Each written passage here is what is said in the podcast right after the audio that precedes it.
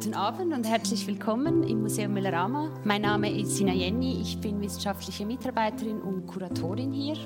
Es freut mich sehr, hat jemand den Weg zu uns gefunden ins Museum und schön haben Sie von zu Hause hier eingeschaltet. Das heutige Gespräch über personalisierte Ernährung findet im Rahmen der aktuellen Ausstellung Hunger, eine Ausstellung über Mangel und Überfluss statt. Auf diese Studie, über die wir heute sprechen werden, ist meine Co-Kuratorin Linda Münger aufmerksam geworden. Wir fanden alles daran spannend. Wir haben uns auch beide direkt angemeldet und sie durchgeführt. Wir konnten sie leider nicht so sehr in der Ausstellung zeigen, aber wir wussten eigentlich beide, dass wir sie zu einem späteren Zeitpunkt vertieft behandeln möchten. Und ja, Heute Abend ist es jetzt soweit und ich bedanke mich ganz herzlich, dass du, Aris, hier bei uns bist. Aris Eritier ist einer der Projektleiter der Studie und ähm, hat den Lead bei der Data Science. Er hat hier an der ETH Zürich Umwelt- und Gesundheitswissenschaften studiert und sich in seinem PhD am Swiss Tropical and Public Health Institute in Basel auf Epidemiologie spezialisiert. Seit März 2020 arbeitet er beim Digital Epidemiology Lab an der EPFL Lausanne, wo sie eben auch die Studie Food and You entwickelt und jetzt haben und jetzt durchführen. Herzlich willkommen. Merci. Herzlich willkommen alle.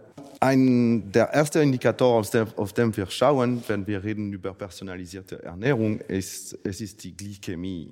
Was ist Glykämie eigentlich? Glykämie, es ist eigentlich die Glukosekonzentration, die im Blut ist. Und wenn man isst, erhöht sich diese Glukosekonzentration im Blut dementsprechend. Und hier auf dem Bild hat man zwei verschiedene Reaktionen auf eine bestimmte Nahrungsmittel. Sagen wir, es ist vielleicht also eine Feige und es hat im Rot eine unhealthy Glucose Response, also wirklich so etwas, das nicht so gut ist. Man will das nicht, dass passiert, weil das ist nachher verbunden mit anderen Krankheiten wie kardiovaskuläre Disease und Diabetes mellitus. Im Blau hat man eine healthy Glucose Response, also das ist, was man bevorzugt, weil das ist weniger verbunden mit nachher Krankheiten. Also um diese Glykämie zu bestimmen, hat man einfach einen Glykämikindex erfunden. Das Glykämikindex ist einfach ein Indikator, das hilft äh, Leute zu entscheiden zwischen etwas, das eine hohe Kurve, also eine hohe Reaktion verursacht oder eine kleinere Reaktion verursacht. So, wie berechnet man diese glykämische Index? Also man hat eine Standardreferenz, das ist also die Reaktion im Blut beim Einnahme von 50 Gramm pure Glucose, hier Traubenzucker. Und man vergleicht also äh, irgendein Nahrungsmittel, man vergleicht also die Reaktion gegenüber, gegenüber dem Standard. Und das ergibt der glykämische Index. Der glykämische Index, wenn es 100 ist, es entspricht 50 Gramm pure Glucose. Und wenn man redet über, also sagen wir, hier in dieser Tabelle haben wir Carrots, also wir haben für Carrots etwa 16 bis 92. Man, sieht, man ist wirklich, also so, okay, soll ich Karotten essen oder nicht? Ja, das ist ein bisschen ein Problem. Und eigentlich, was der glykämische Index bis jetzt, also das, war eine gute Erfindung von den 80er etc., aber Heutzutage mit den mehreren Studien, die wir jetzt haben, entdecken wir, dass es eigentlich nicht so rosig ist und eigentlich so es passiert mehr. Der Mensch ist nicht nur eine, eine Maschine, dass es gibt einen Input und einen Output, der sicher ist. Und vielleicht anders dargestellt, unten links auf diese Slide, man sieht die verschiedenen Reaktionen für verschiedene Studieteilnehmer von einer israelischen Studie, auf der ich nachher ein bisschen näher gehen werde jede Farbe ist ein bestimmter Studioteilnehmer. Auf der X-Achse ist die Zeit und auf der Y-Achse ist die Glukosekonzentration im Blut. Und man sieht, die Konzentration erhöht sich mit der Zeit und wieder runtergeht. Und das ist eigentlich interessant anzuschauen, näher anzuschauen, weil eigentlich für jede Teilnehmer ist die Reaktion anders. Also man kann die verschiedenen Teilnehmer voneinander trennen.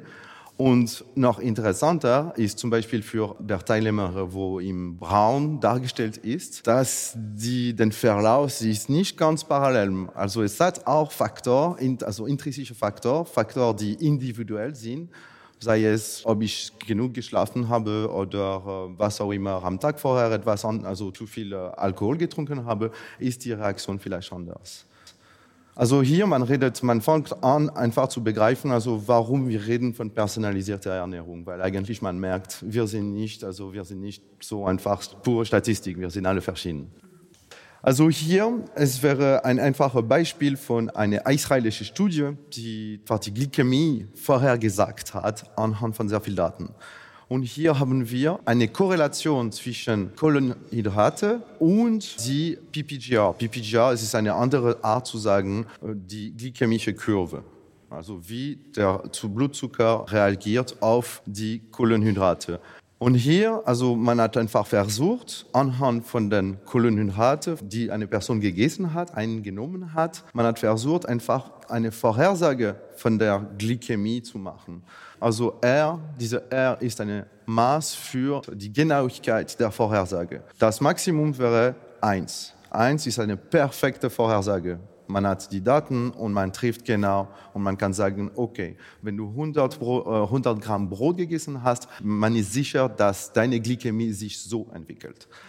Da sieht man, ist man bei 38 Prozent. Das heißt, nicht so gut, kann dann besser machen. Also da in der nächsten in der nächste Grafik hat man anstatt Kohlenhydrate hat man Calories. Man hat einfach versucht, normal die, die Glykämie zu vorher, vorherzusagen und das Resultat ist 33. Also das ist noch tiefer als vorher nur mit den Kohlenhydraten. Und dann, eigentlich, hier gibt es eine, eine Stück Scheiße hier. Das ist kein Fehler. Das ist einfach zu zeigen, dass hier hat man auch die Daten der Darmbakterien in der Modell mit einbezogen. Also wir, wir haben einfach das Ganze mit berücksichtigt. Und dann ist man hier in der Lage, die Vorhersage zu, also wirklich dramatisch zu erhöhen. Wir sind jetzt bei äh, 68 Prozent. Äh, 68 Punkt, sorry, nicht Prozent, das sind nicht keine Prozent.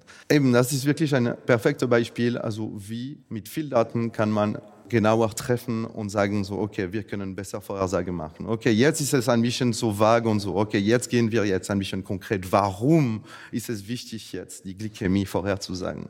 Also das ist wiederum hier auf diese, auf die rechte Seite von dieser Slide sieht, sieht man zwei äh, verschiedene Grafik, ein für Partizipant E7 und ein anderer für Teilnehmer P3. Und was ist passiert hier? Eigentlich im Rot hat man Bad Diet Week, im, in Grün Good Diet Week. In der Good Diet Week hat man einfach den Algorithmus benutzt, um Ernährungsempfehlungen zu generieren für diese Teilnehmer. Und im Rot, in der Bad Diet Week, hat man den Teilnehmern gesagt, ist wie du willst, kein Problem. Man sieht, dass der Unterschied ist ziemlich markant. Also die Glykämie benimmt sich ziemlich flach. Und das ist wiederum die erste Slide. Es war wirklich diese, diese Geschichte von der Glykämie, dass wir, die wir versuchen, so flach zu halten. Also das zeigt eigentlich, dass diese mit dieser Approach, also personalisierte Nutrition, Ernährung, man ist in der Lage, das zu machen, äh, experimental, aber es gibt noch keine Produkt oder so. Aber man, man hat die, die verschiedenen Studien, die gehen in diese Richtung mit personalisierter Ernährungsempfehlung, zeigen sehr positive Ergebnisse.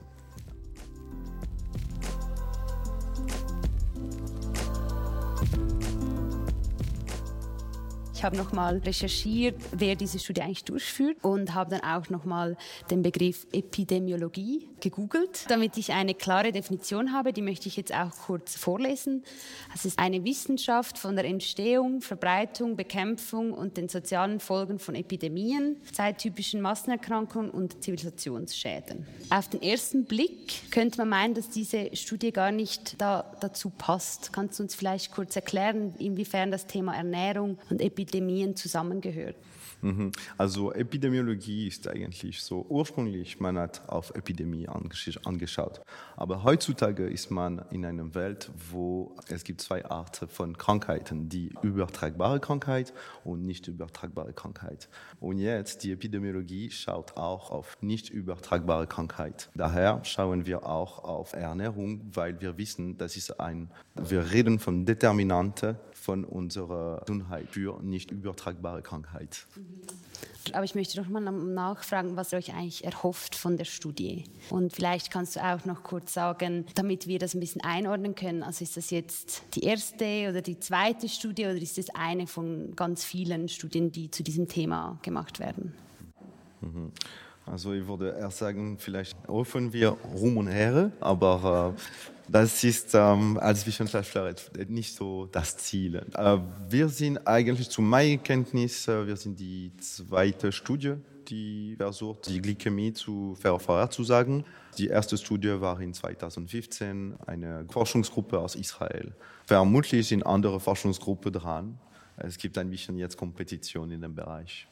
Also weil, weil sich jetzt eigentlich durch diese Studie in Israel herausgestellt hat, dass man anhand diesem glykämischen Index kann man eigentlich sehr viel voraussagen zur, zur Ernährung oder zur Gesundheit. Mhm, also die haben zuerst ähm, das glykämische Index in Frage gestellt und die haben auch nachher gezeigt, dass erstens du brauchst eine personalisierte Approach, um wirklich diese Glykämie zu bestimmen und nachher auch, weil sie nicht so viele Leute haben erwartet, das war der Einfluss des Mikrobioms auf diese glykämische Index. Könnte es jetzt auch passieren, dass ihr in der Studie herausfindet, oh nein, es hat doch keinen Einfluss oder keinen großen Einfluss? Weil es ist ja eigentlich erst die zweite Studie. Ja, es könnte sein, es könnte sein. Und so funktioniert die, die, äh, die Wissenschaft. Also wir brauchen sehr viel Studie, bevor wir so einen Konsensus erreichen und sagen, okay, ja, jetzt haben wir wirklich so starke Evidenz, dass es in diese Richtung geht. Und ähm, ja, und du hast gesagt, es sind etwa 700 Teilnehmende. Entspricht das euren Erwartungen oder möchtet ihr noch 700 mehr?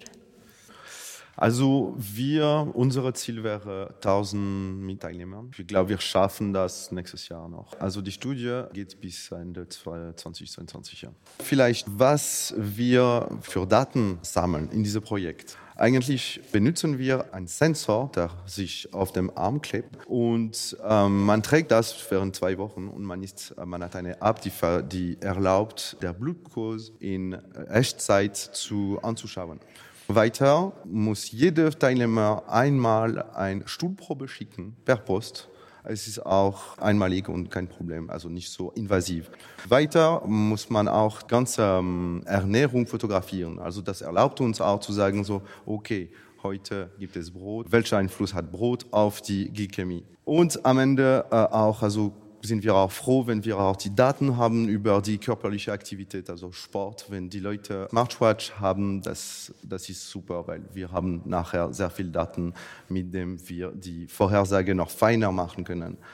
Hier, das wäre ein kleines Bild also von der personalisierten Feedback, das die Leute, also die Studioteilnehmer von Food bekommen. Man hat hier verschiedene Grafiken. Also auf dem oberen rechts hat man einfach die Anzahl, also Energie im äh, Kilokalorie, die Energieeinnahme pro Tag. Unten hat man der Glukoseverlauf im Blut und die grünen Punkte sind eigentlich äh, die Nahrungseinnahme. Auf dem oberen Re äh, rechts, das Verhältnis von Makronutrien und man hat auch die Food Groups. Also es ist auch, wir haben auch eine Gliederung von verschiedenen Food Groups. Also es heißt so Fleisch oder Gemüse oder Alkohol oder äh, andere. Also es ist einfach ziemlich detailliert.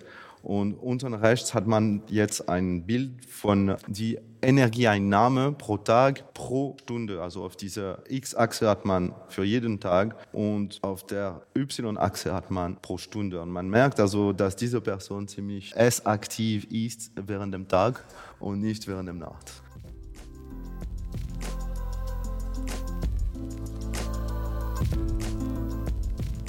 Wäre dann auch noch eine Frage von mir. Also eben, du hast es jetzt eigentlich schon ein bisschen erklärt, aber wie man diese Daten dann optimal nutzen kann. Weil ich habe die jetzt und weiß aber in dem Sinn nicht, ob das jetzt ein gesunder Lifestyle ist, den ich führe oder eben ob meine Darmbakterien in Ordnung sind.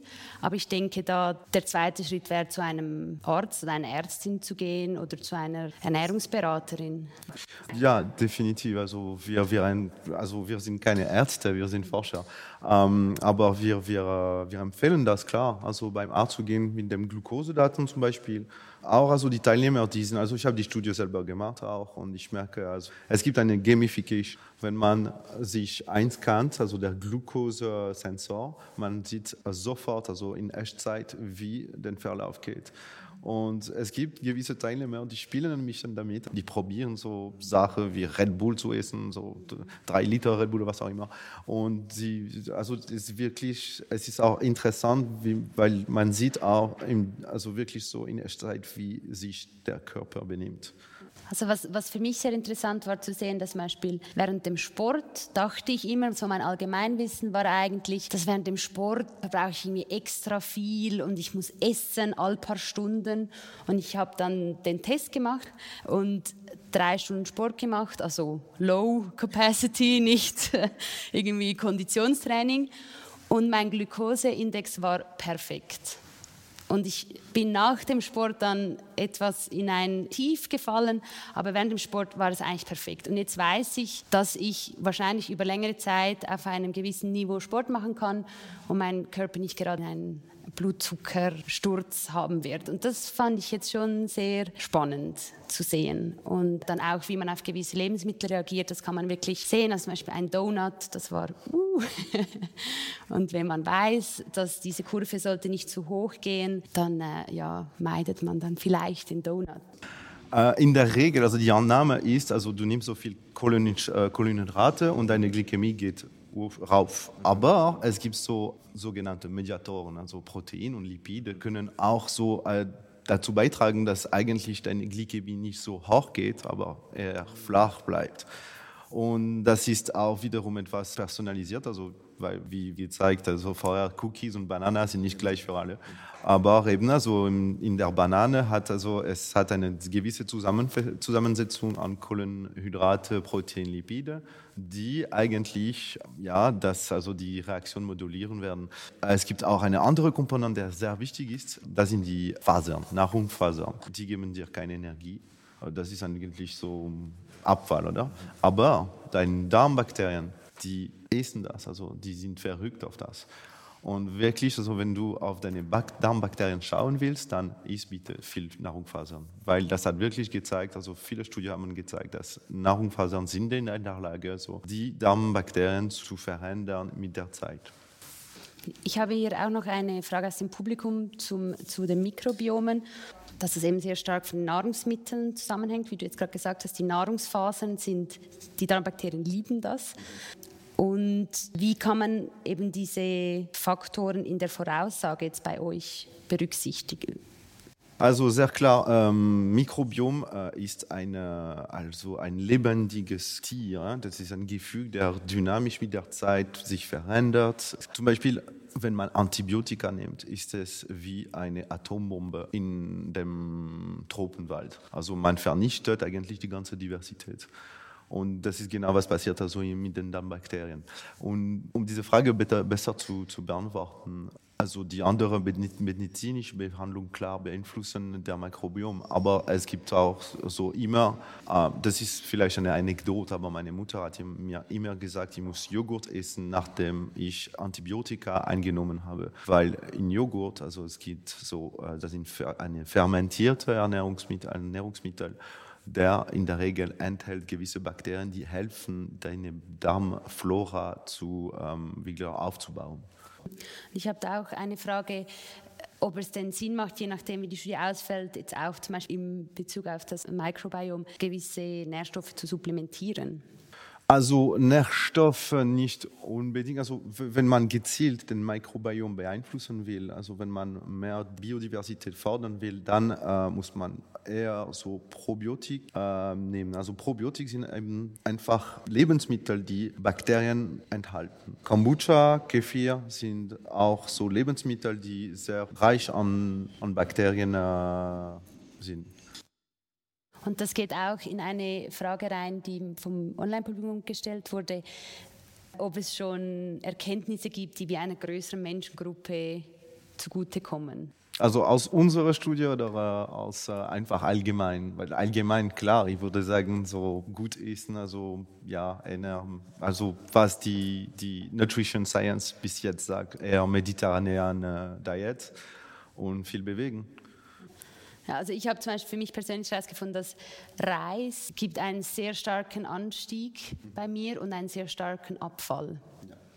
Und da möchte ich fragen, habt ihr da gewisse Lebensmittel, bei denen ihr schon wisst, eine Mehrheit reagiert ähnlich und gewisse Lebensmittel, wo es ganz unterschiedliche Reaktionen gibt? Also bei uns noch nicht, weil wir die noch wirklich in der äh, frühen Phase der äh, Datenanalyse sind. Aber aus dieser israelischen Studie, Studie Es ist wirklich interessant, weil äh, die, die, die Reaktion ist divers. Also es kommt wirklich darauf an, wer die Person das gegessen hat. Und ein sehr gutes Beispiel ist äh, aus dieser Studie ist Pita-Brot.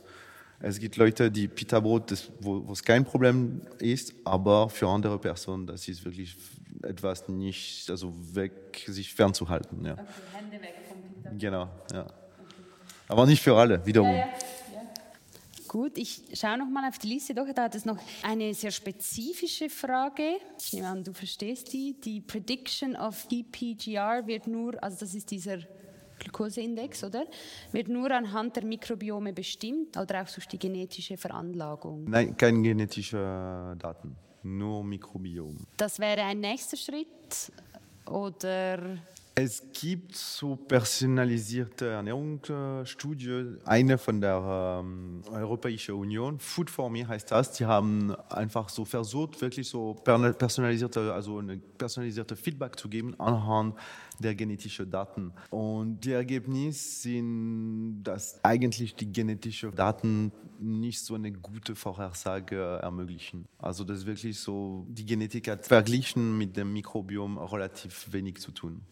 Ich möchte noch zu einer Abschlussfrage kommen. Und äh, wir haben jetzt sehr viel gehört über personalisierte Ernährung und welche, ja, welche Hoffnung eigentlich man darin hat. Und kann man sagen, ab wann es ein Teil unseres Alltags wird?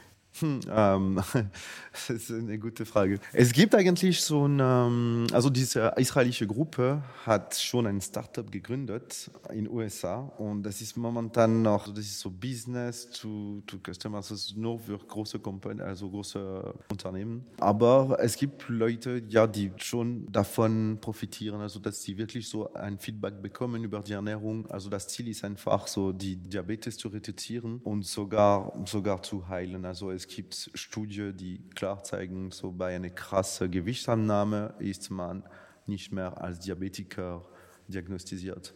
Jetzt ist personalisierte Ernährung, es ist eine andere Approach als einfach krasse Gewichtsannahme.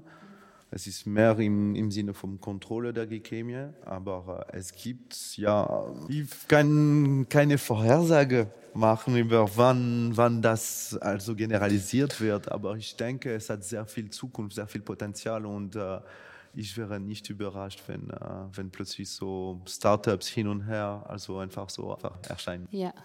Und ich denke auch mit dem Mikrobiom oder wenn man die Bedeutung des Mikrobioms und das Wissen darum wird immer größer und das ja. wird wahrscheinlich auch noch ein großes Thema werden. Genau, genau. Nur als Anekdote, es, ist, es gibt eine, eine Startup, äh, die sind spezialisiert in so WCs, die das Mikrobiom analysieren. Also jeden Tag fährt also diese WC, die nehmen die Stuhlprobe und das Ganze wird also, also vor Ort analysiert. Und dann meint eigentlich, also man ist in der Lage, so die Daten über das Mikrobiom über Wochen oder Monate zu haben.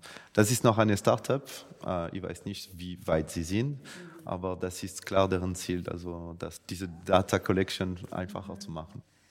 Und gibt es noch irgendwelche großen Lücken ja, also wie vorher gesagt, es gibt diese Studie von der israelischen Gruppe. Wir versuchen das zu replizieren. Wenn wir nicht die gleichen Ergebnisse finden, dann gibt es wahrscheinlich ein, also ein Bedürfnis für weitere Studien. Weil also das ist, es ist noch nie passiert in der Wissenschaft, dass man sofort alles basiert auf einer einzigen Studie. Man braucht einen wissenschaftlichen Konsens, weil es könnte potenziell gefährlich sein, wenn plötzlich so alle personalisierte Ernährungsprojekte sich basieren würden auf diese, die Ergebnisse von dieser israelischen Gruppe. Auch dort heißt es, eine große Varietät ist immer sinnvoll, genau. auch in der Wissenschaft. Genau. Ja, also ich würde gerne das Online-Publikum entlassen. Vielen Dank, haben Sie hier zu Hause zugeschaut, zugehört, Fragen gestellt und ich hoffe sehr, dass die oder derjenige, die es, die möchten, sich jetzt auch für die Studie interessieren und sich anmelden. Das wäre sicher toll auch für dein Lab. Dann erreicht ihr hoffentlich bald die 1000 Teilnehmenden. Ja, das wäre super. Vielen Dank. Vielen Dank dir. War sehr interessant. Ja, danke für die Einladung und für die Kekse.